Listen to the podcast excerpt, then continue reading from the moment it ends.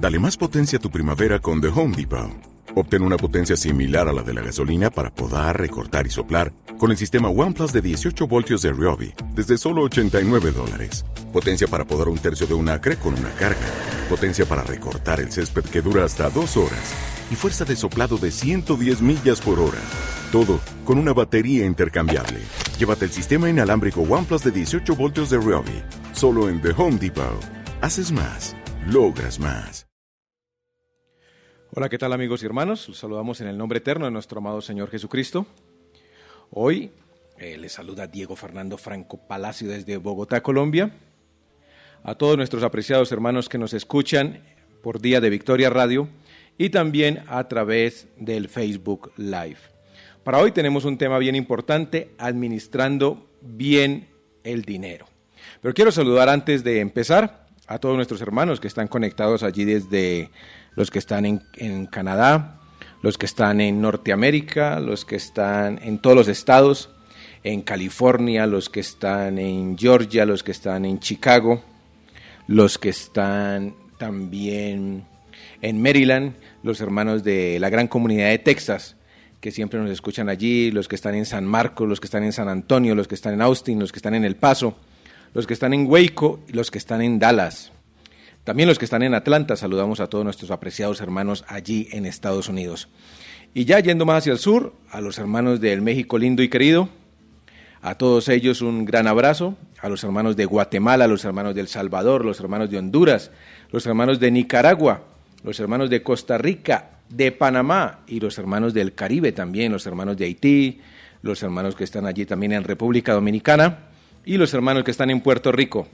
También en Colombia, los que están en todos los departamentos de Colombia, desde la Guajira hasta el Amazonas, y los apreciados hermanos ecuatorianos también, los hermanos del Perú, los hermanos del Chile, los hermanos de Bolivia, los hermanos de Argentina, los de Paraguay, Uruguay, los hermanos brasileros también, que siempre están en sintonía, que el Señor Jesucristo les bendiga, y también a nuestros apreciados hermanos venezolanos, los que están dentro y fuera de Venezuela. Y cruzando el océano, también a nuestros apreciados hermanos africanos, los que están allí en Ruanda, en Burundi, en el Congo. A todos ellos un saludo y un gran abrazo. Los hermanos del continente europeo, los hermanos que están en Francia, en Italia, en Portugal, en España, los hermanos que están en Irlanda, en Holanda, en Suiza, a todos ellos un gran abrazo y los hermanos que están en el continente asiático, los que están allí también en Corea del Sur y en China. Como les decía, hoy tenemos un importante tema, administrando bien el dinero. Y vamos a ver si ya tenemos por aquí a nuestro apreciado hermano Alfonso Acero, que siempre nos acompaña todos los miércoles. A ver si ya lo tenemos por aquí a nuestro hermano Alfonso. Ya está por aquí. Mi hermano Alfonso es de Medellín, pastor en Medellín, Colombia. Él es un importante empresario de la industria del network marketing, escritor y conferencista.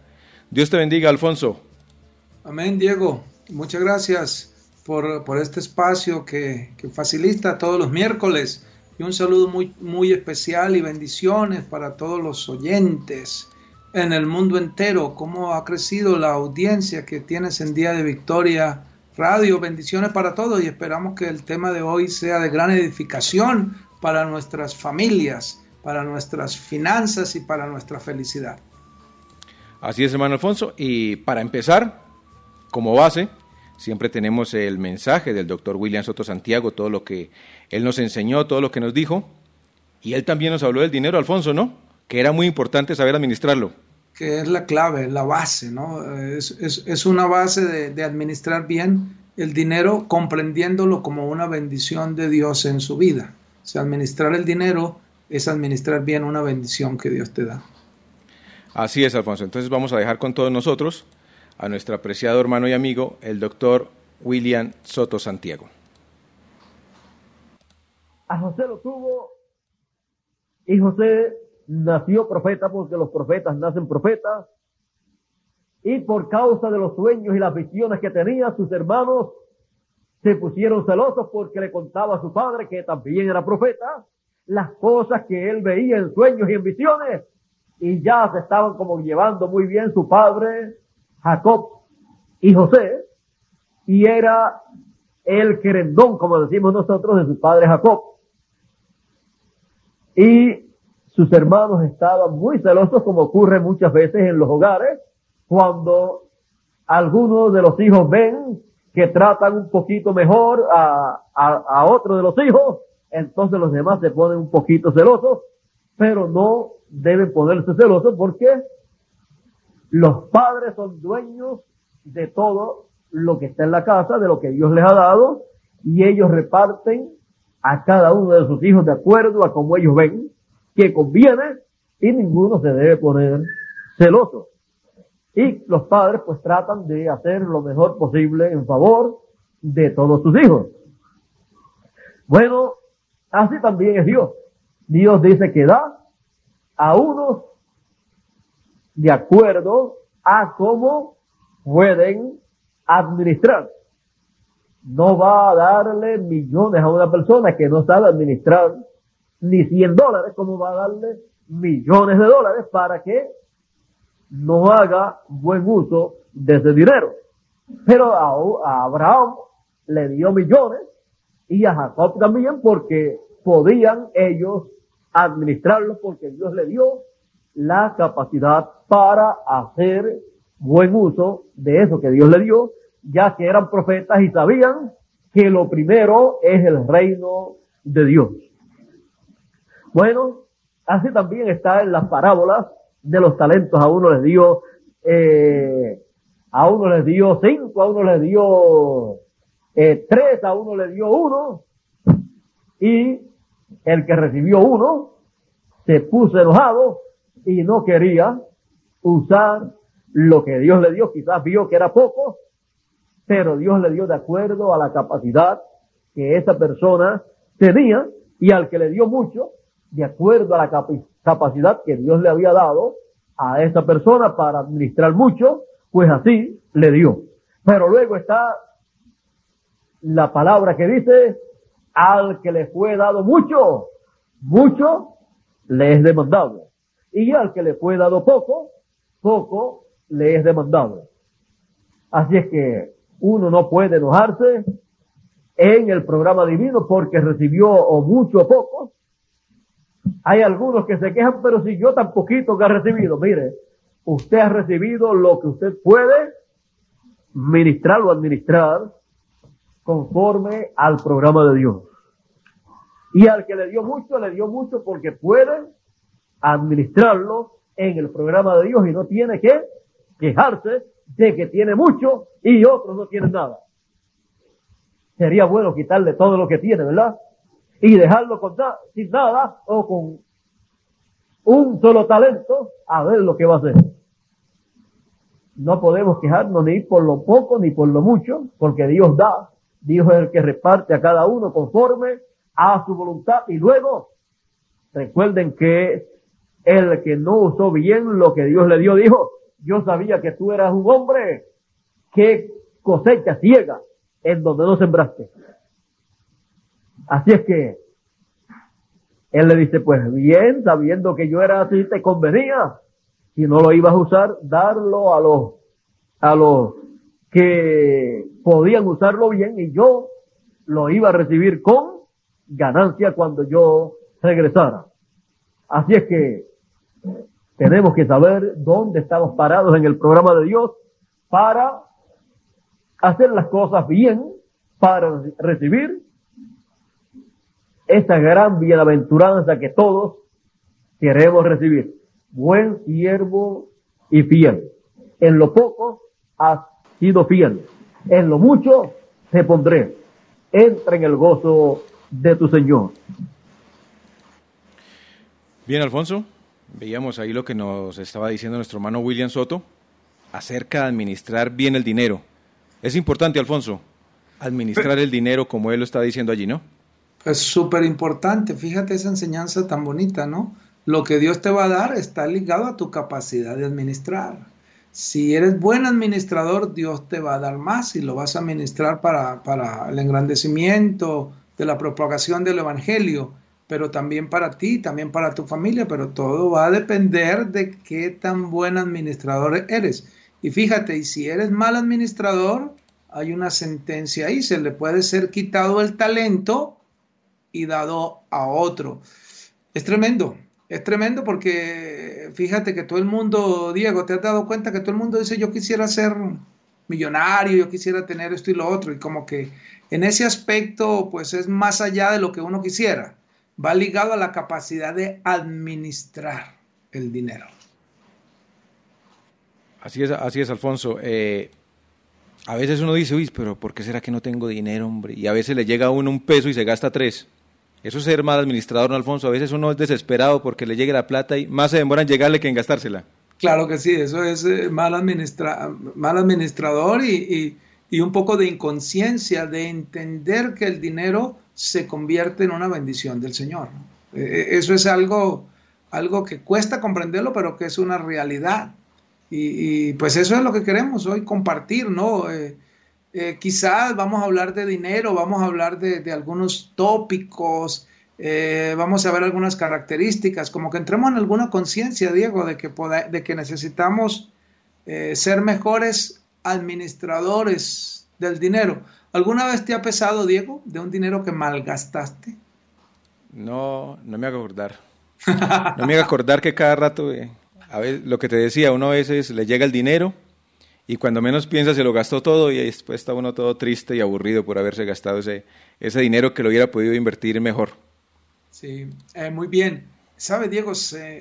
yo creo que podemos colocar un link al final de, de un libro, de otros extractos del doctor Soto que tienen que ver con este tema de la administración. Yo te lo, te lo hago llegar en un momentito para que lo puedas colocar y las personas lo puedan descargar. Entonces te voy a enviar el, link que tengo el archivo en PDF porque siempre eh, algo que tenemos como una mecánica o un deseo es que ustedes puedan ver cómo en esos mensajes, en toda la obra del doctor Soto, van a encontrar consejos para todo. Y ahí nos va a colocar de ser buenos administradores para que lo puedan empezar a, a descargar ese, ese archivo y les pueda ser de, utilidad. Bien, Diego, vamos empezando. Vamos, a empezar. Vamos de una vez, ya con, esa introducción que nos hizo el hermano William, ya entremos de una vez en materia. Con suficiente, mira, esta Biblia, la Biblia financiera que se la recomendé hace ocho días, tiene unos planes de escrituras, tiene unos planes de enfocarnos, de reflexionar. Es muy bueno que tomemos el tiempo de ser buenos administradores. Tenemos que que comprender y aprender de aquellos que, han sido administradores fieles. También les quiero recomendar, este es un librito que compré hace un tiempo atrás en, Guatemala, por cierto. Eh, se llama Haga que su dinero rinda más. Lo pueden conseguir en cualquier librería cristiana o a lo mejor lo pueden bajar de internet. Jorge Enrique Díaz es un pastor de una iglesia que hace unas consideraciones del dinero y después de esas consideraciones aplica una cita bíblica. Entonces, eh, como esto nos ha, nos ha sido de bendición, de ayuda en comprender lo que significa el dinero como tal, y pues les recomiendo ese libro y también les recomiendo otro. Este es El arte de hacer dinero de Mario Borgino. Eh, ¿Por qué? Eh, porque aquí sencillamente lo que te dice son secretos o más que secretos, frases o maneras de, aprender a hacer conciencia de la forma en que, en que debemos gastar. Eso, eso es algo que les estoy dando ese, ese material que nos ha servido, que nos ha sido de, apoyo y que esperamos que también sea de, bendición para las personas. Tengo una pregunta, Diego, que tú eh, eh, interpretes el sentir de las personas. Si alguien te pregunta, ¿qué significa para ti el dinero? Diego, ¿qué significa para ti el dinero? Para mí yo creo que es algo importante, fundamental, ¿no? Porque hay muchas veces que la gente dice, no, que el dinero no es importante, pero yo creo que sí. Para mí sí es importante. El dinero sí es importante y, y, búsquenlo en el blog, disculpa que les dé la cita, la referencia, hay un artículo que se llama El dinero sí es importante y que nosotros nos podamos repetir muchas veces que el dinero sí es importante y entender muchas, muchas cosas. Y vamos a dar una, una profundidad aquí, eh, siendo muy prácticos para, sin profundizar mucho en la Biblia, pero sí hay que entender que Dios dejó, permitió que se generara el dinero como un trueque para conseguir cosas significativas para la existencia de la vida misma. Todo lo que nosotros conseguimos para vestir, para comer, para suplir las necesidades básicas de la persona está ligado a un trueque. Tenemos que intercambiar dinero. Que ese dinero sea en efectivo, en dinero, sea en monedas o sea dinero plástico a través de, una tarjeta con el que hacemos eh, las transacciones eh, mediante la banca, la forma virtual, igualmente dinero. Estamos cambiando algo por un beneficio. Entonces nosotros el, eh, hace ocho días hablábamos y veíamos que, que, todo radica es en el amor al dinero, ¿no? Es donde está todo. Pero también leíamos los, los proverbios que nos dice que la bendición de Dios es la que enriquece. Y si Él dice mío es el oro y la plata y al que yo quiero lo doy, hay que entender que el dinero que Dios te permite por alguna circunstancia que llegue a tus manos como algo es una bendición del Señor. Entonces, si, lo, si, le, si le empezamos a dar esa connotación de una bendición del Señor, entendemos que usar mal el dinero es usar, enfocar mal la bendición del Señor. Derrochar el dinero es, es malgastar o desestimar, poner en poca estima esa bendición que Dios te ha dado, o sea, despreciar esa bendición porque con el, con el dinero puedes construir plenitud y puedes ayudar a muchas otras personas. Entendiendo de, esa manera, pues vamos a, ir leyendo algunos consejos, algunos consejos prácticos de lo que, de lo que el dinero y, tienen que ver con la cotidianidad. Eh,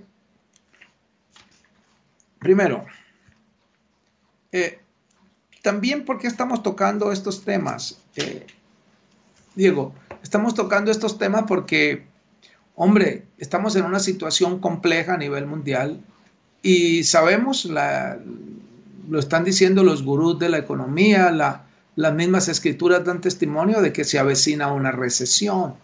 Y en las, en las épocas de recesiones, pues, eh, ayuda mucho lo que se tiene guardado, ayuda mucho lo que se ha hecho previsión. Entonces hay que poder entender y, y ver, y también vi que muchas personas estaban escuchando las claves de la prosperidad o los 10 mandamientos de la prosperidad que nos dio el reverendo Patricio Lara, que están en YouTube, Megavisionarios, ahí pueden ver las 10 claves de la prosperidad que, que, son importantes para, para, poder mirar. Bueno, aquí hay un primer concepto que es aprenda de las hormigas, ¿no? Para hacer que nuestro dinero rinda más es aprender de las, de las hormigas. Y yo le estoy leyendo la, la fuente, ustedes saben que eso está en Proverbios 6, y, quizá ya conocen el proverbio y lo, y lo podemos leer. Yo voy a, ir, digamos, eh, a, la, enseñanza. ¿Qué, es lo que hace la lección de la, de la hormiga? Dice, la primera lección y la más fundamental es la organización. La organización es la clave del éxito. Usted y yo debemos organizar los lugares. O sea, aquí, aquí nos viene a decir que las hormigas son animales que una inteligencia, en este caso sería la inteligencia espiritual, viene y nos muestra a nosotros los seres humanos que hay épocas de vacas gordas, pero hay épocas de vacas flacas y que en las épocas de vacas gordas hay que ser sabios y hay que guardar para los altibajos de la vida, para las ondulaciones del camino que llevamos y tenemos que estar preparados. Entonces, las hormigas tienen una característica en especial, que siempre están recolectando alimento. Siempre están recolectando, siempre hay una inteligencia que los lleva a almacenar. Y, tienen una organización aún en la profundidad, en lo que significa la cueva, el nido, cómo lo hacen y, y dónde colocan la comida que llevan, tiene un, tiene un sentido en especial. Pero eso que está llevando la hormiga está generando la continuidad de la especie.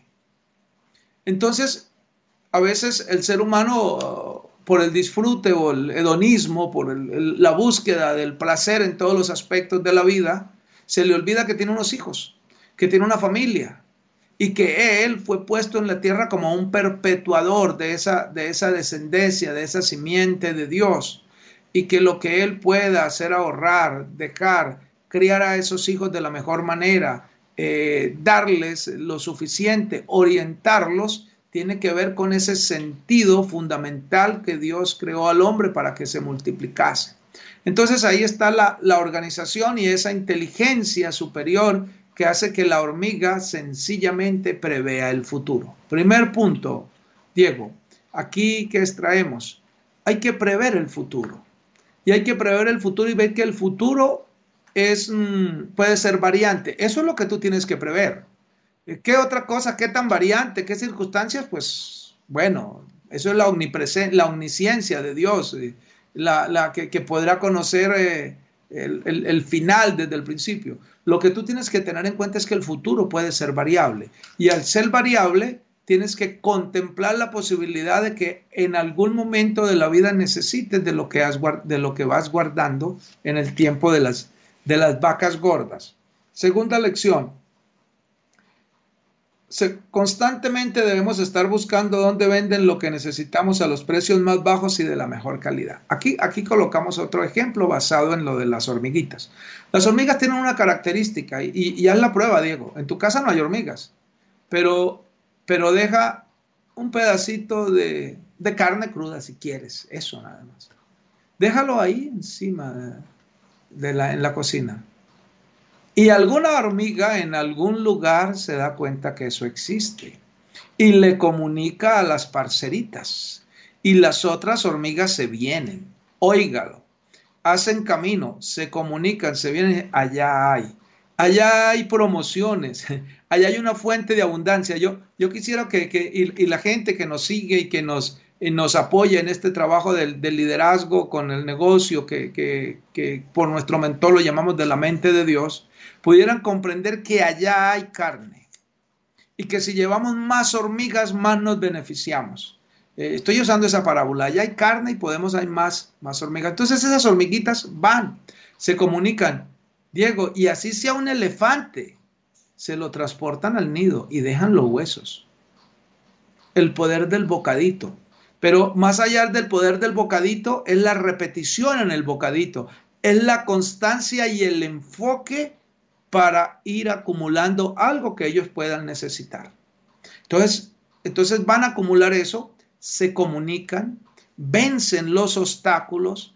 Las hormigas tienen la capacidad de dar la vuelta, el enfoque, la resiliencia de la hormiga, la capacidad de carga es algo que te está diciendo, pero aquí hay una enseñanza, que lo que estamos diciendo es que tenemos que prever el futuro y tenemos que entender y saber guiar a nuestras familias saberlas guiar a que hagan economía. Ahorita vamos a, que, que, aprendan un poco de inteligencia financiera y que puedan hacer economía. Y ahorita podemos entrar en, detalle. Vamos a mirar aquí, es planificar con anticipación.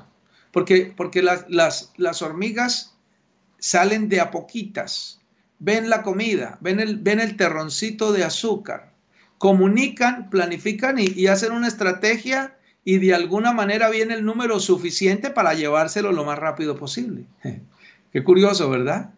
Eh, se comunican y, saben, oiga, necesitamos 200 o 300 parceras que vayan a buscar la, la situación. Entonces tienen una planificación y a nosotros se nos manda que aprendamos de eso. ¿Qué tanto planificamos las finanzas? Atención a eso. Entonces, aquí voy a sacar unos pequeños ejemplos de la, de la, de la vida. Hablemos de comida. Hablemos de comida. Eh, es mejor ir a hacer el mercado con lista en mano, porque, porque, porque hoy vamos a hablar de algunas cosas que repercuten en la buena administración. Con lista en mano, planificando lo que necesitas para tu familia. Las comidas que necesitas y la buena comida que necesitas, con lista en mano.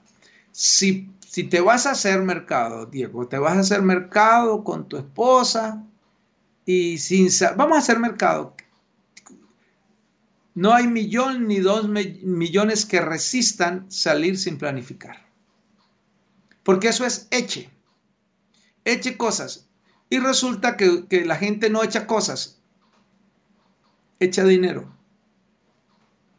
¿Estamos? ¿Estamos de acuerdo, Diego? ¿Tú, tú echas cosas en exceso, ¿qué es lo que estás haciendo?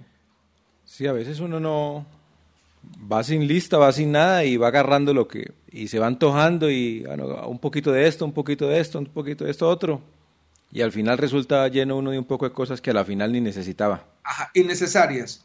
Innecesarias, sí. O que pues son perjudiciales para la salud. Pero se compran y, algunas de esas cosas se pierden. Y atención a esto, eh, señoras, administradoras de los recursos del hogar. Dejar que la comida se pierda, hombre, no es una papa que se pierda, no es un pan que se pierde. Es vamos a decirlo aquí para, para mirar, porque estoy hoy con el deseo de crear conciencia y aquí en casa, pues ese es el discurso que, que ha escuchado la señora Lina por mucho tiempo. Es que usted puede ver que se pierde, se malgasta una comida, sí, pero ojo, es dinero que se está perdiendo, pero ese dinero representa la bendición de Dios. Y es la bendición de Dios que me da para mi sustento. Es lo que hace que Salmateo 6:30 se cumpla, donde Él dice que Él va a velar tu sustento, tu alimento, que Él es el encargado. Y, se trata de, ir viendo cosas para poder comprender las situaciones en unas magnitudes especiales y poder ser bendecidos, porque recuerde, esas palabras del doctor Soto es que Dios nos va a dar, depende la manera en que administramos. Y hay muchas personas que podrá se dice que Santiago el Justo tenía las, las rodillas quizá como un camello. Se habla de Santiago el, o Jacobo, el hermano del Señor, porque era un hombre de oración y de oración de rodillas. Y una persona puede tener las rodillas como Santiago el Justo, pidiendo a Dios prosperidad, pero ojo que si es mal administrador, lo oímos. Lo oímos. Si es mal administrador, Dios lo tiene con lo básico o le puede quitar lo que tiene. Alfonso, antes de que buscas ahí la escritura, otra cosa que he visto eh, que hacen los americanos es que todos esos gastos que llaman gastos hormiga, ya que estamos hablando de las hormigas, ellos lo multiplican a diario y lo suman en el año. Y cuando uno va a ver esos gastos en el año, son miles o millones de pesos o miles de dólares. Muy bien, estás, eh, estás en lo cierto, como decía aquel por ahí, aquel cómico, estás en lo cierto. Eh, eh, a eso íbamos, a, esos gastos hormiga que, conlleva, y gracias porque me, recordaste esto, que me, aquí por la, por la escritura, pues estaba ya tomando otro enfoque. Dice aquí la Biblia, tenemos que estar sin afanes por vuestra vida, qué habéis de comer o qué habéis de beber, ni por vuestro cuerpo, qué habéis de vestir no es la vida más que el alimento y el cuerpo más que el vestido. Mirad las aves del cielo, que sin sembrar, ni cegar, ni recoger en graneros, vuestro Padre Celestial las alimenta. ¿No valéis más vosotros más que ellas? ¿Quién es el que te alimenta? Pues es Dios. Es, es la bendición de Dios que te la expresa porque, porque tú no puedes, Diego, ir a una tienda a comprar con bendición. Tú vas a comprar con dinero producto de una bendición que Dios te plació a bendecirte, darte salud, darte un negocio, mantenerte en un trabajo. Entonces hay que entender que eso que compras es una bendición que Dios te da. Y ese alimento que, estás comiendo hace un proceso la naturaleza, que eso es Isaías 65, 24. Antes de que clame, yo responderé.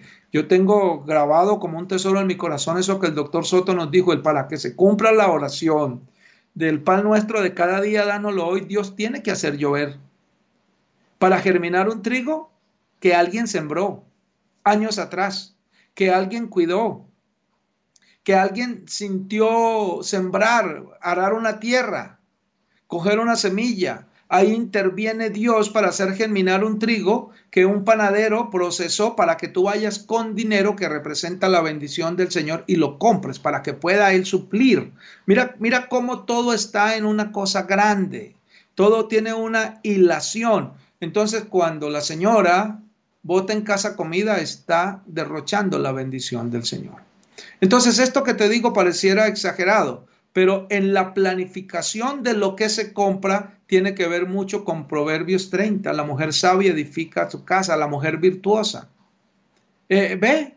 Porque, porque, porque en la planificación del gasto está. Entonces, hay que salir a comprar lo que se necesita para comer, para el mes, para los 15 días, para el mes. Y aquí vamos sumando lo que, lo que Diego nos decía. Los despilfarros, los excesos, al año representan dinero. Dinero que se podía utilizar en otra cosa, que podía evitar que se caiga en una deuda. Entonces alguien puede decir, ay, pero yo no me voy a poner a, a tener así. No, es que no estamos diciendo que se ponga. Lo que queremos decir, que se ponga a hacer eso, lo que estamos diciendo es que administrar bien es una sabiduría que trae la bendición de la prosperidad a la vida de la persona. Como, como la persona lo quiere interpretar, pues eso es, es personal. Estamos leyendo también y vamos a leer, si el tiempo nos da, a leer cómo piensan la gente que han sido bendecidas económicamente con relación al dinero, cómo lo usan, cómo lo administran. Entonces hay algo aquí que es el caso del rey David. El rey David se tenía, dice el doctor Soto, que lo, se tenía como una persona tacaña, porque el rey David era muy ahorrativo y él conseguía dinero, eh, conseguía los tesoros y estaba en la forma. Desde primera de Samuel en adelante, los 17, pueden ver la historia de, de David y se van a nutrir de todo lo que él hacía, pero él tenía un propósito construir un templo para Dios y ese templo necesitaba mucho oro y él administraba y cuidaba cada cosa que Dios le daba con celo riguroso porque era consciente de que era la bendición de Dios que le estaba siendo concedida a él para pudiera cumplir el propósito de la creación de David. Entonces, entonces alguien, ah, es que yo me gané el dinero. Sí, sí, te lo ganas, pero porque Dios permite que te lo ganes. Y entonces con, base a eso tienes que saberlo administrar. Entonces esa comida, ese sustento viene de parte de Dios. Entonces la lista, Diego, la lista, y guardar lo justo. Eh, detalles, detalles que, que pueden ser, que puede hacer una ama de casa.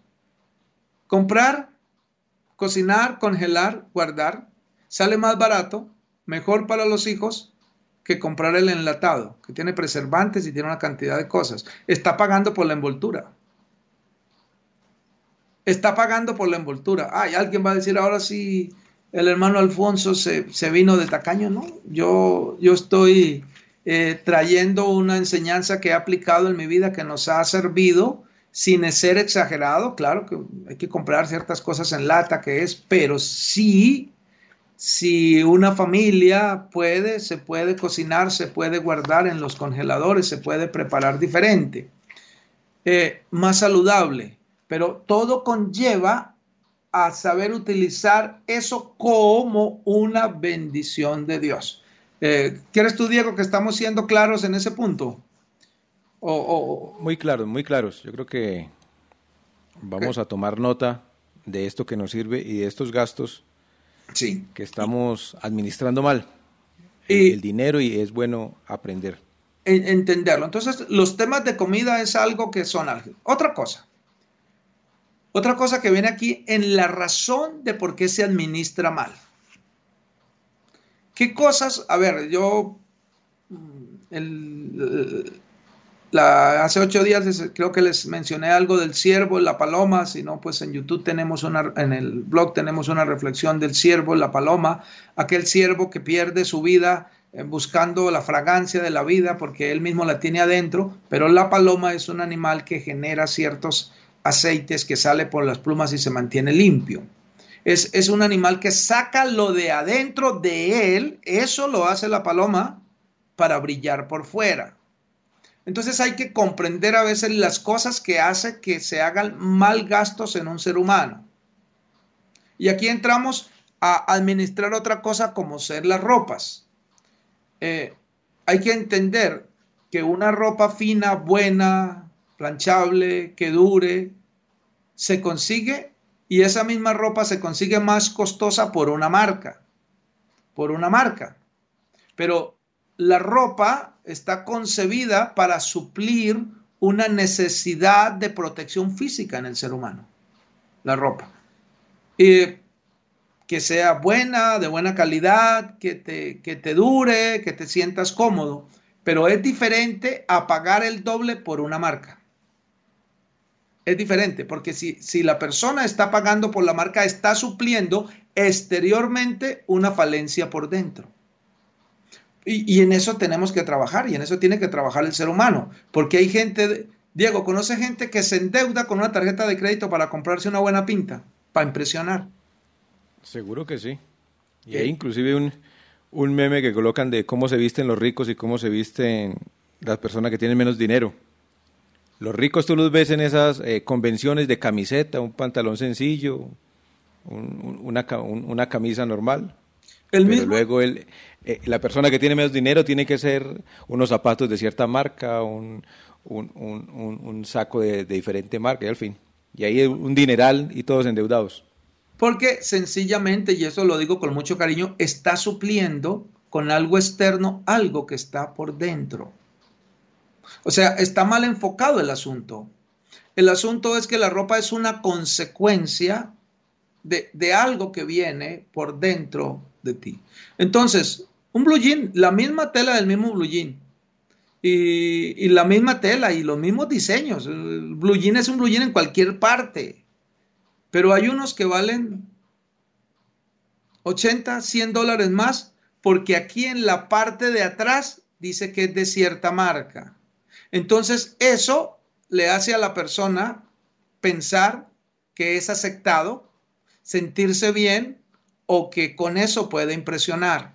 Pero esos son errores, esos son errores, errores financieros que, que, lo están colocando. Se, se consigue la misma calidad, a veces más bonitos, mejores terminaciones, a veces por la tercera parte de lo que vale. Pero es que yo me siento bien con eso. Muy bien, le estamos diciendo eso, pero les estamos hablando de algunas circunstancias que van con la buena administración, porque si tú te vas y miras lo que la misma Biblia habla del vestido exterior, te sorprendes.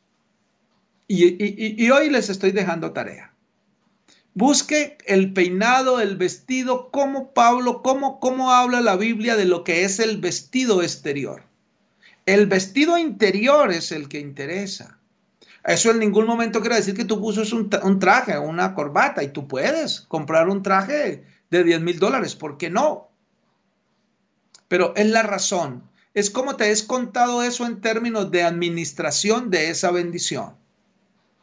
¿Cómo te he contado eso? Entonces, eh, sin criticar a nadie por la marca, no. Yo solamente estoy dando unas unas herramientas que te permiten tener esa situación. Eh, hay gente que compra, sobre todo en Europa, Norteamérica, donde hay estaciones, o en el sur, Chile, Argentina. Hay gente que compra la ropa de la estación en que están en la estación. Es decir, si estoy en invierno, si estoy en invierno, pues al principio de invierno voy a comprar ropa. La pagan tres veces más cara, cuatro veces más cara porque se está perdiendo la visión de la hormiga. ¿Cuál? Planifique. Planifique.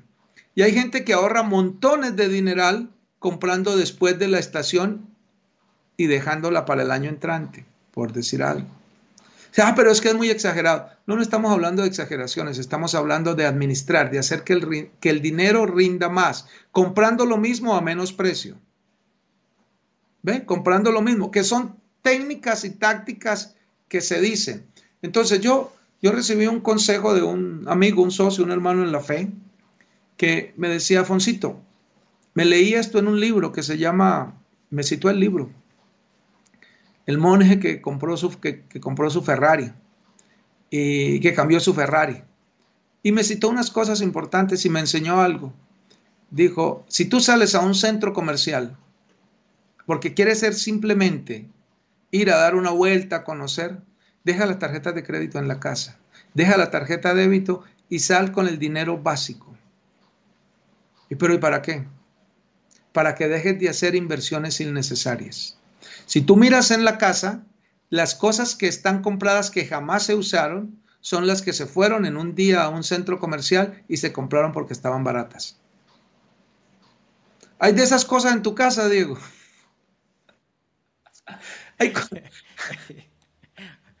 hay muchas, hay muchas. Entonces, estamos hablando de cómo administrar y hacer que el dinero rinda más.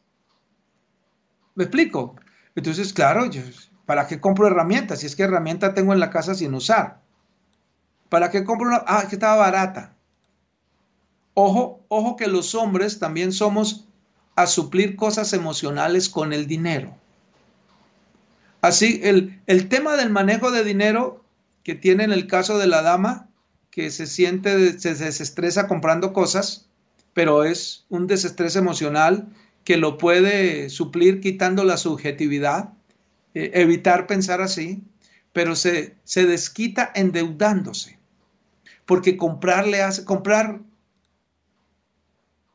mira, hay damas que tienen 30, 40 pares de zapatos, porque cada zapato la hace, ser, la hace ver distinta, única, diferente. Y, y, y, estamos hablando de administrar bien para que llegue una bendición más amplia en la vida. Entonces, y esas cosas si se, se, se, se comienzan a comprar con tarjeta de crédito, entró en un socavón que cómo le va a costar salir. Porque entró en una situación porque se está dejando manejar por el dinero, por la sensación que le produce asociado a una falencia que tiene por dentro. Entonces, el administrar el dinero correctamente tiene mucho que ver con, cosas aparentemente sencillas y simples. Haga listas, compre lo necesario. Hay que comprar lo que se utiliza, lo que se necesita, más de lo que está barato. Qué bueno que lo que se necesita se pueda comprar barato. Excelente. Qué bueno que si se puede comprar una cosa que todos necesitamos y hay una promoción, contársela a todo el mundo. Una, una de las cosas que llegué aquí, yo llegué aquí a Medellín en el, y eso fue en el 2005 que, que experimenté esa situación. 2005, estamos en el 2020, Diego. Y una, una persona allegada a Lina María, fuimos a comprar a un centro comercial unas cosas y entró, yo venía de Bogotá, y entró a un almacén y se puso a hacer una fila y a buscar que le prestaran dinero y allí es que está barato, pero que está barato, una promoción de pollos en Frisbee estaba entrando una promoción de pollo asado, dos pollos por 38 mil. Pero estoy hablando tiempo atrás. Digo, eso jamás era una promoción. Eso jamás, y se desesperó a que Lina le prestara dinero para ir a comprar para llevar para la casa, porque era una promoción y a ella le habían enseñado que había que comprar en promoción. Yo le mostré luego que los pollos asados eran a 7.500 pesos y que ella con los 28 mil pesos se había podido comprar cuatro pollos. En lugar de comprarlo en Frisbee, al lado siguiente donde estaban el pollo asado, que estaba sin inauguración. Claro, venía con caja, tenían músicos en la puerta, estaban en una, en una inauguración y lanzaban por el parlante. Entonces, vea cómo, cómo eso nos controla. Y, y, más que el hecho es la situación emocional que hace que la persona deje de ser un administrador correcto. ¿Por qué estamos entrando en eso? Por eso que hemos visto y por el material que ustedes van a tener. Si administras correctamente, Dios te prospera más. Entonces, sin ser tacaños, hay que ser generosos, pero hay que saber ahorrar y cuidar el dinero. Bueno, esa es, esa es la primera de ir pensando como la hormiga. Y también vimos el de coma saludable y hable barato, lo vimos ahí, de que hay que ser sabios de, también con la ropa, vístase con elegancia y, ropa buena, pero sin comprar marca. Mira, eh, hay unos zapatos que yo compro, que los compro porque, porque son realmente suaves y porque tienen como una capita de aire y son muy suaves y muy livianos y, y son una, una delicia esos zapatos. Por eso pago por esos zapatos porque hay otros zapatos que son demasiadamente duros y cuando uno está parado en una, dando una conferencia, termina hasta con dolor de espalda. Son cosas diferentes. Si usted consigue algo que realmente te da confort y que, que tiene, amerita gastarlo. Pero hay otros, otros zapatos que una vez me ofrecieron el doble de costosos, pero qué cosa tan incómoda, hermano. Yo decía, pero ¿cómo hay gente que compra ese zapato tan incómodo solamente para mostrar, no faltará el que le mira los pies, para, para mirar y sentirse elegante. Entonces son, son maneras, yo no estoy yendo en contra de la elegancia, estoy eh, dejando unos argumentos que tienen que ver con administrar y hacer que rinda más el dinero. ¿Por qué, Diego? Porque todas estas cosas al final del año generan millones y hace que se comience el año endeudado. porque se administró mal, se compraron cosas en exceso, cosas por cumplir una necesidad, por, por suplir una necesidad de, de sentimiento, de sentirme mejor, por una necesidad de aprobación. Y estamos hablando de millones. Estamos hablando de millones que, que, que, se van mirando. Otra, otra cosa que hay que tener en cuenta. El agua y la energía eléctrica es dinero, Diego. Los vatios cobran. Te pregunto, a ti y a través tuyo, pregunto a todas las personas, ¿cuánto te vale un vatio en tu casa? ¿Cómo te lo miden? ¿Tienes idea? No. Jamás eso no lo buscamos. Bueno, yo sé. Eh, yo he, tomado la cuenta de ver, eh, aprendiendo estas cosas, de mirar cuánto consumo de agua hacemos en familia. Y sé lo que vale el metro cúbico. Y sé esa situación y creo lo que son los servicios. Porque, porque una llave goteando, Diego, una llave goteando en una casa, en primer lugar que, que la falta de, eh, de la, por la diligencia se cae la techumbre, eso representa las cosas que los hombres dejamos de hacer en los hogares, pero una llave goteando, que te cambiarla te vale una llave, vale 2.500 o 5.000 pesos, una llave, cambiarla, te ahorra en un mes una cantidad que te cobra la empresa de, acueducto porque simplemente el chorrito de la, de la llave, el chorro de la llave, eh, perdón, la presión hace que el contador te cobre más. Entonces dejamos la llave goteando. Yo he estado en casas, sin criticar, casas que la misma regadera lleva meses goteando.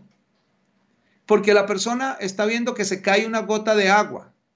Y a eso es que voy, a que comprendamos que no es una gota de agua. Se está cayendo, se está malgastando dinero que Dios te dio que representa una bendición para tu vida. Ese es el punto, que lo, que lo tornemos a entender que es una bendición del Señor. Entonces, luces prendidas. Luces prendidas sin necesidad en un hogar y en los marcadores así y así y así.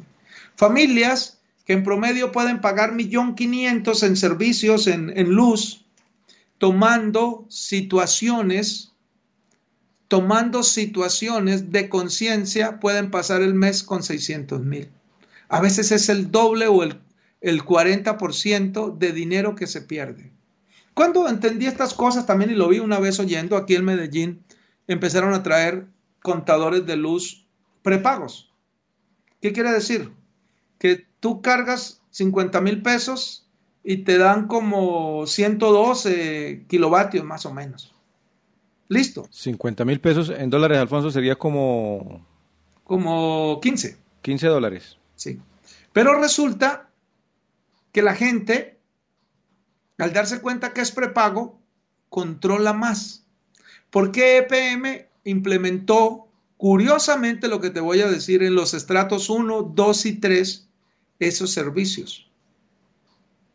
Por dos cosas básicas. Y te estoy contando algo que, tiene que ver con la, con la administración económica, porque esos estratos que económicamente son menos favorecidos son los que más derrochan la energía.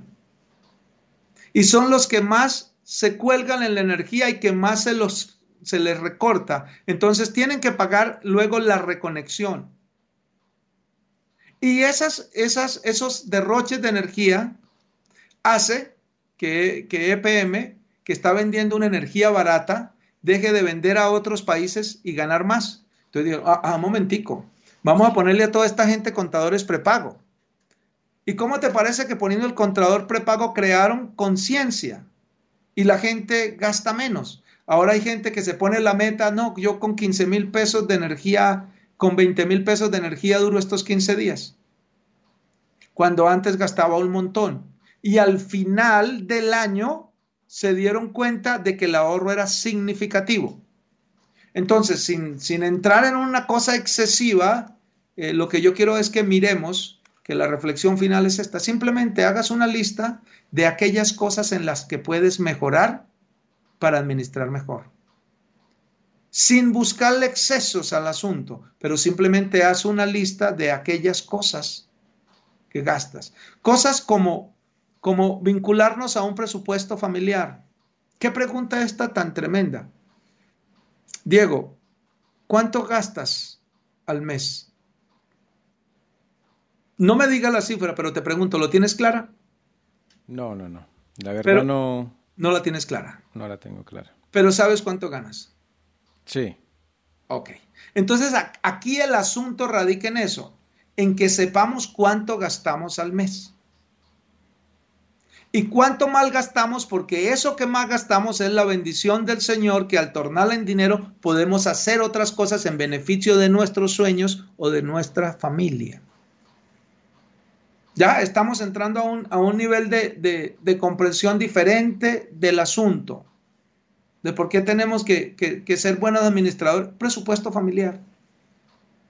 Un presupuesto familiar y en eso tenemos que, que vencer. Y eso lo hacen las personas, los multimillonarios viven con presupuestos. Ah, viven presupuestos como, como, como colocarse del 100% del dinero que reciben, sus gastos personales y familiares un 10%, un 10% para las contribuciones de la iglesia, de sus diezmos, un 10% para invertir, un 20% para el ahorro o un 10%, un 50% para reinvertir en muchas cosas.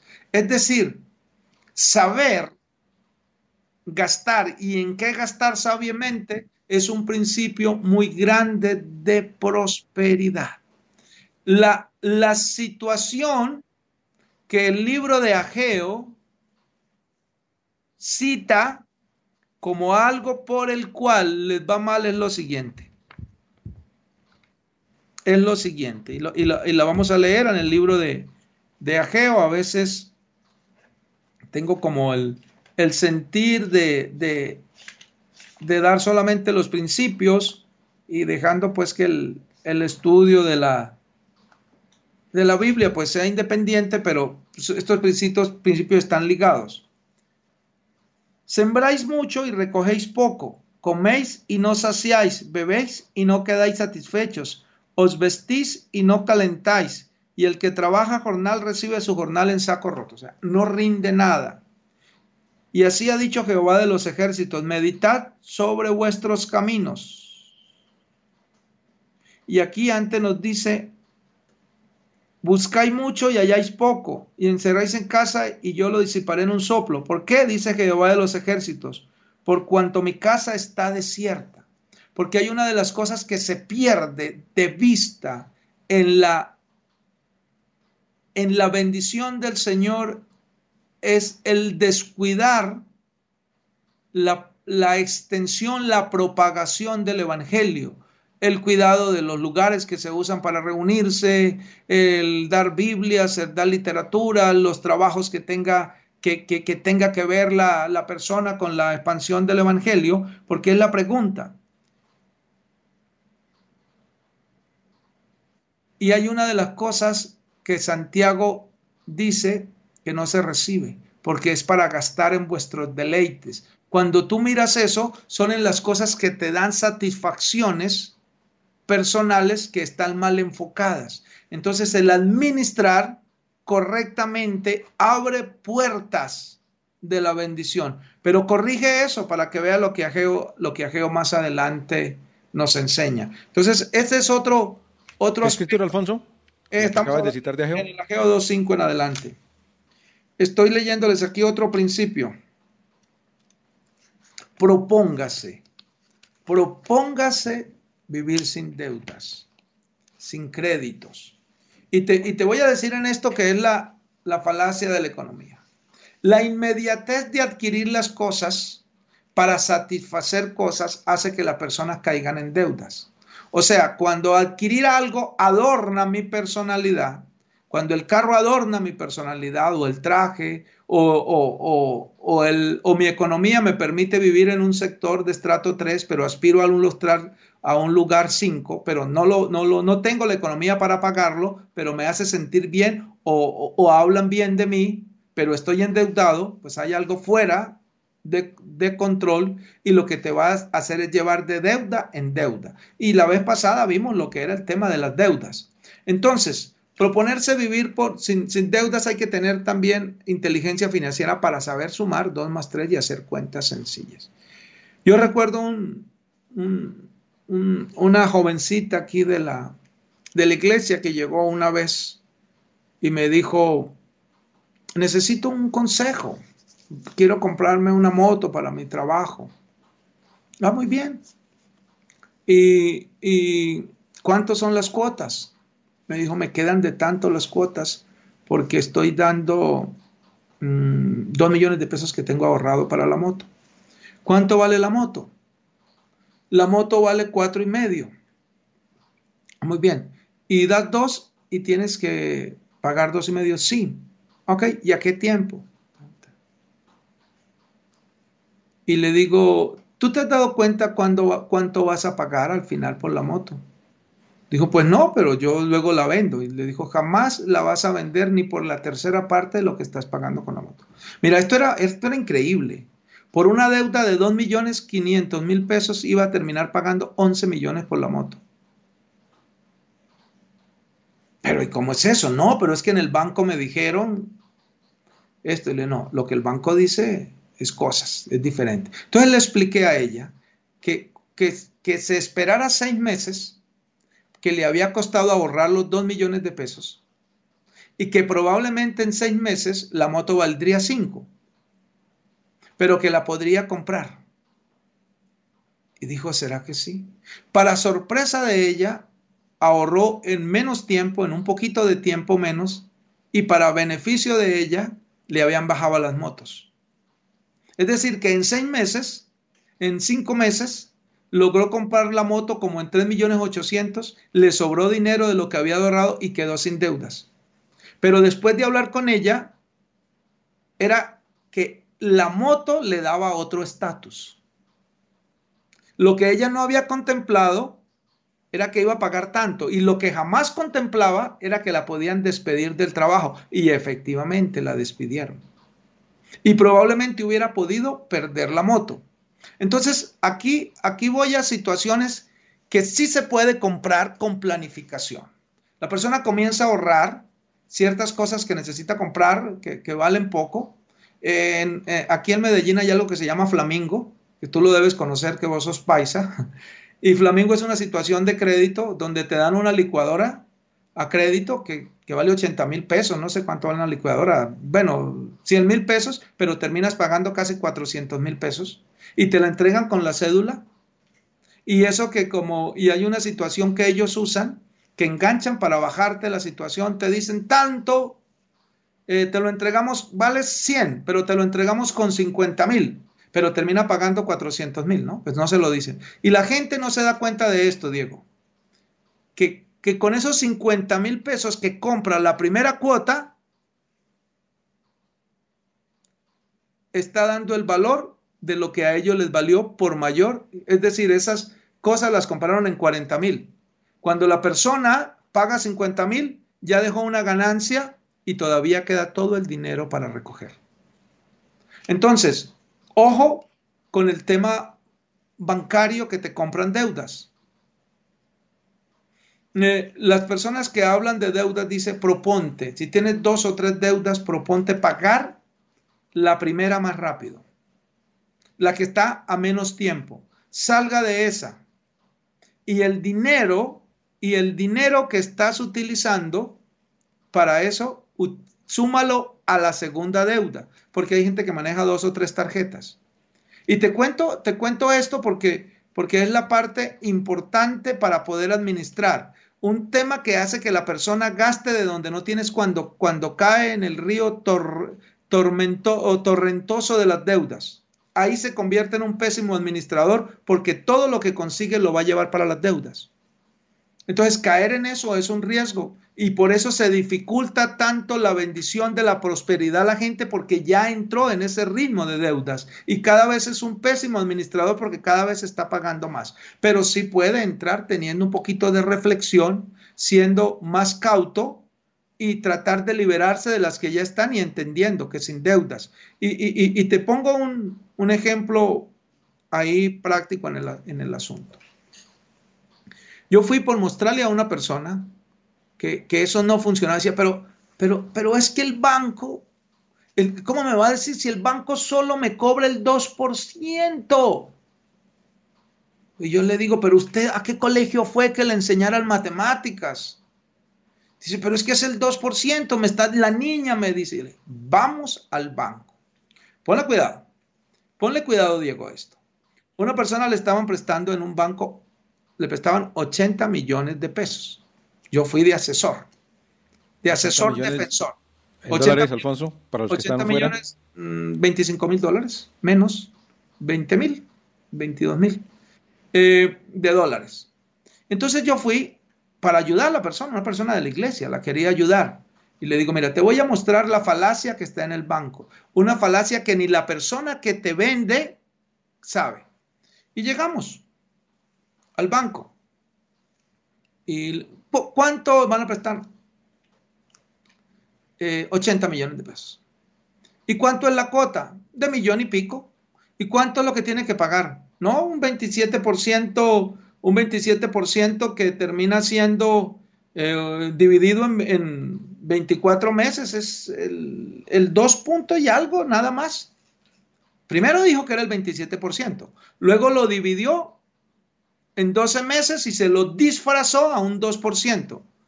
Le dije, no, vamos a hacer la cuenta diferente, niña. ¿Y cómo, cómo me costó para persuadir a esa funcionaria que hiciera esta operación? Yo le decía, niña, no, discúlpame, es que yo no entiendo muy bien aquí, eh, mis situaciones, pero por favor haga la cuenta como te la voy a decir. No me diga cuánto va a pagar mensual. Dígame cuánto va a pagar al total de los tres años. Ah, no, pero es que se paga los intereses, pero es que se abona el capital, pero es que hay que entender. No, no, no, niña, no me diga eso. Dígame, súmeme. Aquí con su proyección del computador, la persona sale con 80 mil pesos con 80 millones de pesos. Pero ¿cuánto tiene que pagar a los tres años cuando pague la última cuota? Y dice ella, ah, bueno, hay que entender que hay 6 millones de pesos que son del seguro. Y no, yo no, estoy diciendo que del seguro. Estoy diciendo que sume cuánto va a pagar, que se lo pague al seguro, igual tiene que pagarlo. A trancas y a mochas la persona hizo el cálculo de los, de los, del seguro más la otra cuestión, más la terminaba, ya no, ya no era millón y pico que iba a pagar en los tres años, terminaba pagando como tres millones y pico. Total, Diego. En los tres años pagaba 196 millones de pesos por 80. O sea, como tres veces más. Sí, sí 190 y tantos millones de pesos. Más, más del doble. Sí, y yo le digo a la niña, ¿usted me puede calcular cuánto es el 100% de 80? De 80 millones? Digo, pues 160. Le dije, ah, entonces el préstamo que le está ofreciendo a ella no es del 27%, es de un 100%, porque al final termina pagando eso. Ah, que no, pero es que esa cuota. Sí, ah, sí, Diego, esa cuotas. Pero al final lo que paga es eso. ¿Ve?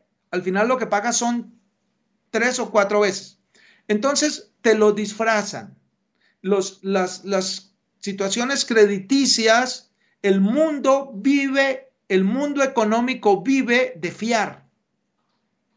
Y vive de fiar para embolatar la gente y estar en esas situaciones que entren en fianza y que entonces pierdan la capacidad lúcida de administrar su dinero porque todo su enfoque va a estar en pagando deudas.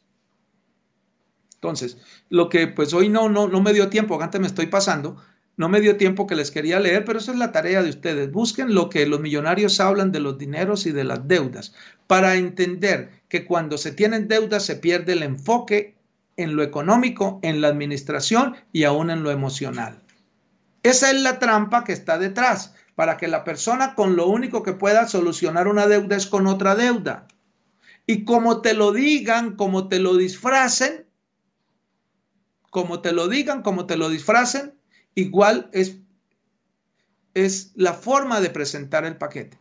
Hay gente que debe 15 millones de pesos en un banco y, le dicen, bueno, usted tiene una tarjeta, eh, le compramos la deuda para que le salga más barato con nosotros. A ver, Diego, si usted debe 15 millones de pesos, ¿quién, quién le va a comprar esa deuda en 16 millones de pesos? Perdón, en 14 millones de pesos a usted. ¿Quién?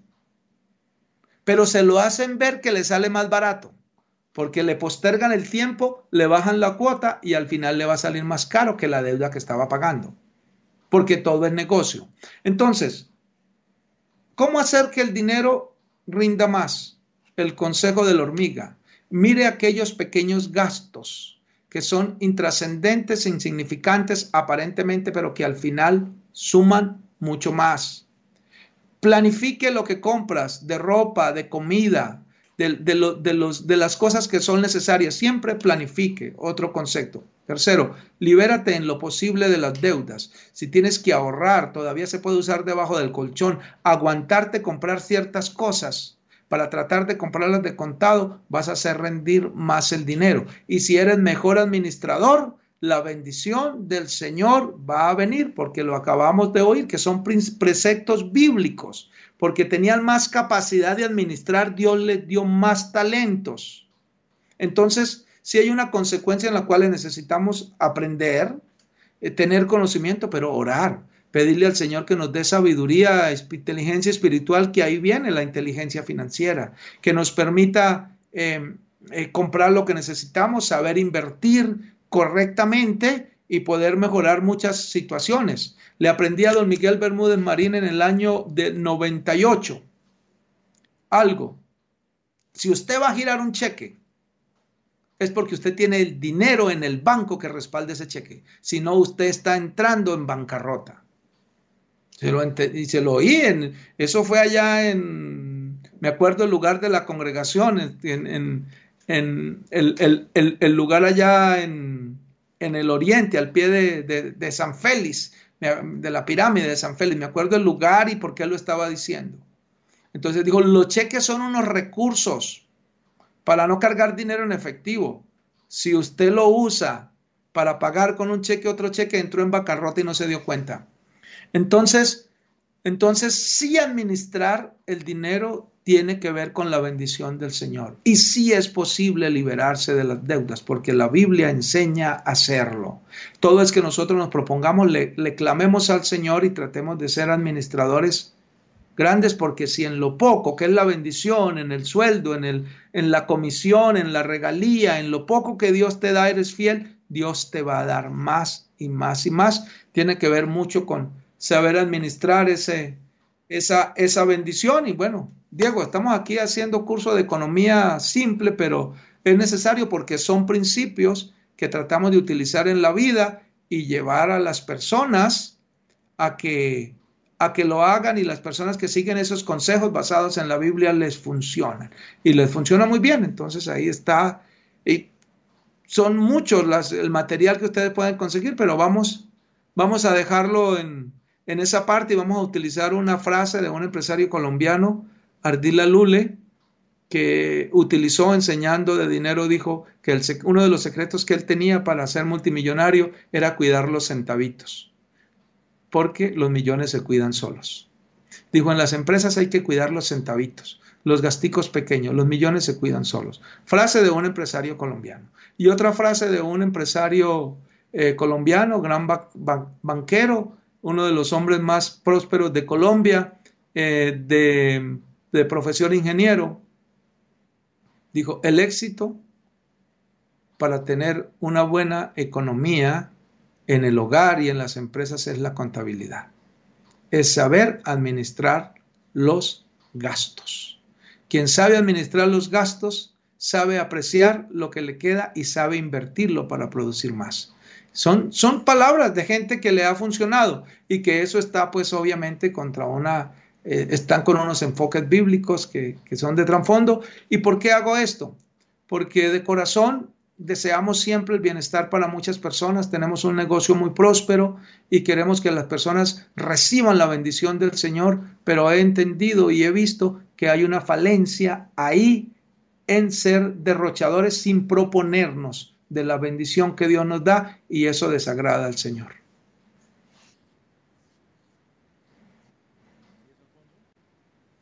Eh, creo que hemos aprendido mucho de lo que nos has hablado, de lo que nos dijo el doctor William Soto, de que si no, debemos ser buenos administradores. Hay que aprender un poquito de economía y, lo que hablan también estos personajes eh, millonarios es eh, planificar los gastos, como decías, y tener mucho cuidado con los gastos hormiga. Alfonso, muchas gracias y recordar el libro en Amazon y que ya pronto también lo podemos mandar eh, físico también. Sí, estamos ya trabajando para eso. Pues, recomendamos entonces que lo pueden eh, comprar, descargar de Amazon, El Poder de tu Sí. Y también recuerden el blog de Alfonso, que es, ahí lo estamos viendo en pantalla, alfonsoacerovega.com, donde encontramos también eh, muchos consejos de economía, emprendimiento, y todo lo que es superación personal. Entonces les recomendamos que entren allí a, este, a este blog de Alfonso Acero Vega. También el blog del doctor William Soto Santiago, lacarpa.com también, donde ustedes encontrarán las conferencias del reverendo William Soto Santiago en video, escritas y en audio. También en diadevictoria.com pueden encontrar allí también audios del doctor William Soto Santiago y estos estudios que hacemos eh, con el reverendo Alfonso Acero también hay muchos allí ya disponibles para descargar en audio, también en Spotify y en iBooks. Y si se quiere volver a ver esta importante eh, conferencia, este importante estudio, lo queda aquí guardado en Facebook. Alfonso, muchas gracias y esperamos una próxima oportunidad contar contigo y seguir hablando de estos temas tan importantes. Dieguito, una cosa, que recuerden bajar el extracto de las finanzas, ¿no? que son extractos de las conferencias del doctor Soto. Sí, señor, ya, ya, ya, hemos publicado el, el, link y ya lo pueden ir descargando. Bueno, perfecto. Muchas gracias a todos los oyentes, televidentes en todo el mundo, los hermanos de Canadá, de Norteamérica, de Centroamérica, Suramérica, del Caribe, del África, del continente europeo, los hermanos que están en Irlanda, los que están en Holanda, los hermanos también que están en el continente asiático. Les deseamos a todos bendiciones en el nombre nuevo y eterno de nuestro amado Señor Jesucristo y los esperamos en una próxima oportunidad.